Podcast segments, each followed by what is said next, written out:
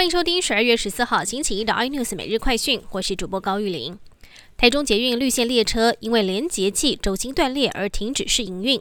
上周五北捷再提报告，仍没有让市府满意。台中市长卢秀燕则是宣布，由于故障原因还没有完全厘清，原定十九号的通车典礼被迫取消。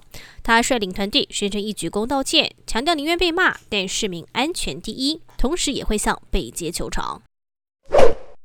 伟创靠近印度班加罗尔厂房遭到了毁损，还有数千只苹果 iPhone 等财物是失窃了。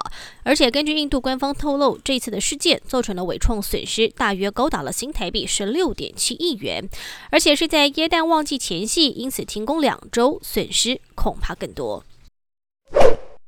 一份中国党员名单遭到了泄露，却意外发现大量党员遍布全球各大跨国企业和驻中大使馆，甚至连疫苗大厂辉瑞和阿斯特捷利康都有一百多名中共党员任职其中，也包括了英国最为多、最为惨重。不过对此，国会议员将提出紧急执行，希望尽快找到应对措施。对英国来说，已经开始着手进行。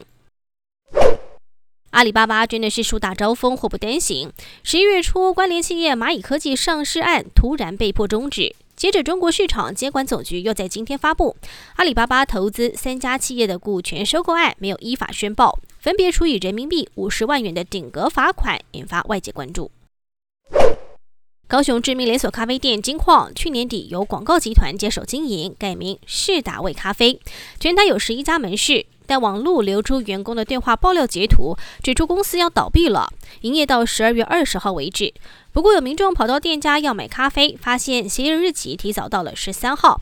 高雄市的劳工局则证实，光是高雄的世达味分店就有六十七个人将被解雇。以通报时间来看，恐怕违法。更多新闻内容，请锁定有线电视八十八 MOD 五零四 iNews 最正晚报，或上 YouTube 搜寻三零 iNews。感谢台湾最大 Podcast 公司声浪技术支持。您也可以在 Google、Apple、Spotify、KKBox 收听最新 iNews 每日快讯。